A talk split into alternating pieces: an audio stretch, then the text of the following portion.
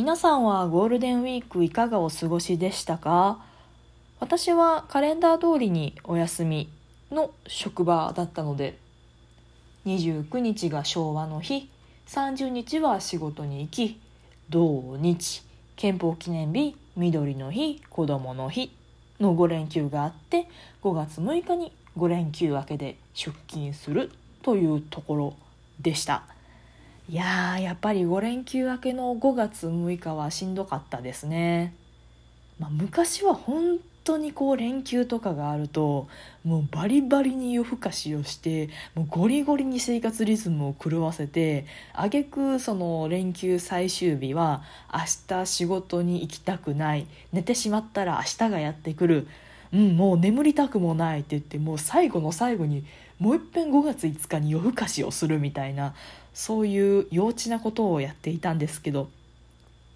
もう最近はさすがにそれをするとしんどいぞということを学びまして割とねこの5連休は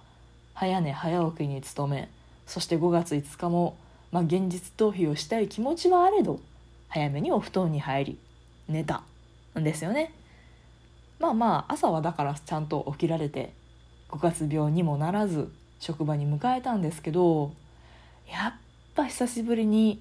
デスクに座って一日中パソコンに向かってカタカタやってるとしんどいですね。何がしんどいってブラジャーがしんどかったです。圧迫感？5連休の間ブラジャーつけてなかったんですよね。まあ私ブラジャーじゃなくてブラトップというかあのカップ付きインナーあのキャミソールとかタンクトップにカップがついてるやつ。しかもう最近着てないんですけどそれでもねなんかみぞおちの辺りが圧迫される感じがあってしんどくてお腹が空かないというか胃が気持ち悪いというかそんな感じになってましたね。あれ姿勢が悪いんですかね？なんか仕事中でも適度にストレッチをしたり良い姿勢でカタカタパソコンできたりするといいなと思う今日この頃ですが。猫だって吠えたい。この番組は30手前の事務職員が心に移りゆくよしな仕事をそこはかなくスマホに向かってぼやいています。少しの間お付き合いいただけると幸いです。ほんと連休中つけてなかったですね何も。胸に。あのそりゃね人それぞれ体型はありますしみんながみんなそうではないと思うんですけど私は基本的に休みの日は何もつけないですね。さすがに夏場 T シャツ1枚とか薄手の服の時はあのそのカップ付きインナーを着ますけど今の気候であれば T シャツの上にパーカーとかカーディガンとか羽織るじゃないですか。まあ2枚ぐらいじゃないですか。じゃあまあそんなに目立たないしバレないしいいかなっていう感じで過ごしてるんですけどいやというのもまあお察しの通り貧乳なんですよ。A カップなんですよね。でもね A カップと言ってもバストはね83か4ぐらいあるんですよ。結構あるでしょ？でウエストもね623ヒップも85まあ最近全然測ってないからわかんないですけど。まあ割とね数字だけ見たら悪くねえんですよ。でもなんで貧乳かっていうとアンダーバストですよね。アンダーバストこのあばらんとこね,、まあ、ね75あるんですよ。やばくないですか？不思議じゃない？で別に肉がついてるとかでもないの。骨なの。骨なんだけどあばらなんだけどここの胸囲っていうのかな？胸の周りは。75あってさ。だから A カップのアンダー75のブラジャーって売ってないっしょ。皆さんちょっとあのもし女性の方とかであれば今度売り場で探してみてほしいんですけどマジでないですよ。A カップだったら大体アンダーね70、うん、70が限界かな65とか60とかなんですよね。えなんでみんなここ細いのっていうかもう骨格だからどうしようもないよね。こればっかりは運動しても何しても無理。骨だからね。骨を縮めるのは無理だと思うので。なんで肺がでかいのかな。中に何か入ってるってことですよねここ骨っていうことは。でも確かに何？あの腹式呼吸と胸式呼吸ってあるんですよ。この発声の勉強なんか声楽とか放送部とか吹奏楽やってた人は分かるかもしれないんですけど肺の下の方で息を吸わないとあの空気がいっぱい入らない。特に女性は空気がいっぱい入らないとか言って言うんですけど私ね割と胸式呼吸でもね息が続くんですよね。もしかしたら肺とかがすげえでかい種類の人間なのかもしれない。あんた75ある人ってもっとなんか身長が高かったりとかトップバストもバストトップも90とかそれなりにあってしかるべきだと思うんですけど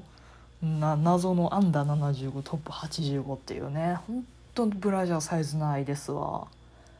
まあそないとはいえそしてブラトップ勢とはいえさすがに1着もないのも変かなと思っていくつか持ってるんですけどそれも全部通販で買いましたね。う本当にデザインも店頭とかで買うと選びようがないしデザインどころかそもそもサイズが1個もないみたいな時もあるのでなので通販頼みでなんとかしてるっちゅう感じですね。そうそうで姿勢の話ですよ仕事中の。なんかね椅子がね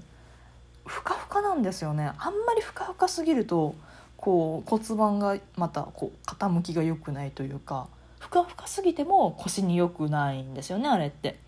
でその結構ふかふかめの椅子で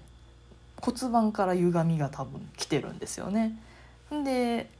それがこの胸というか首というかまで歪みが来てて猫背というか良くないことになってるんでしょうね。ほんとね胃の辺りの圧迫を感じるんですよね。とはいえ職場にノーブラで行くわけにもいかないので。まあまあでもね適度にストレッチなどをしながら解消していきたいなとは思ってますけどね。そうだから腰痛もねほんと木金2日しか仕事を行ってないですけど途端にひどくなりましたもんね。うん。休みの間は割とゴロゴロしてますし椅子にじっと座ってるっていう機会もないですしそしてお家の椅子はそんなにあのふかふかでこう沈腰が沈んでしまってっていうタイプの椅子でもないのでそんな腰痛くなること全然ないんですけどいや仕事した途端にこれですよ。やっぱ働くのって体に悪いんだね。それでこの5連休の前とかは、まあ、腰痛くなるのはもともとそうだったので家帰ってきてからストレッチしたりマッサージしたりってやってなんとかこう腰の様子を見て腰の機嫌を取りながら過ごしてたんですけどこう久しぶりに行ったせいで疲れてるじゃないですか。そしたらもう家帰ってきてそういうストレッチマッサージをする余裕もなくバタン9で寝てしまってだから全然こう腰伸ばしたりストレッチしたりしてないと2日間でもめちゃめちゃ悪化して本当なんか腰だけじゃなくて足まで痛くなるやつ。まあ、腰痛持ちの方はもしかしたら分かってくださるかもしれないんですけど太ももから下手したらすねとかつま先までなんか神経響いてる痛さまでいってしまってもう今朝は慌ててがっつりめのストレッチとかしてましたけどね。皆さん腰痛はどうですか？というかなんかいいいいマッサージとか何いいお医者さんはさすがにちょっとあの近所じゃないといけないからあれだけどいい治療法があったりしたらマジで教えてほしい。通ってたんですよ昔整骨院。何箇所かしかも通ってたんですよ。123箇所かな。メインは3箇所ぐらい通ってたんですけど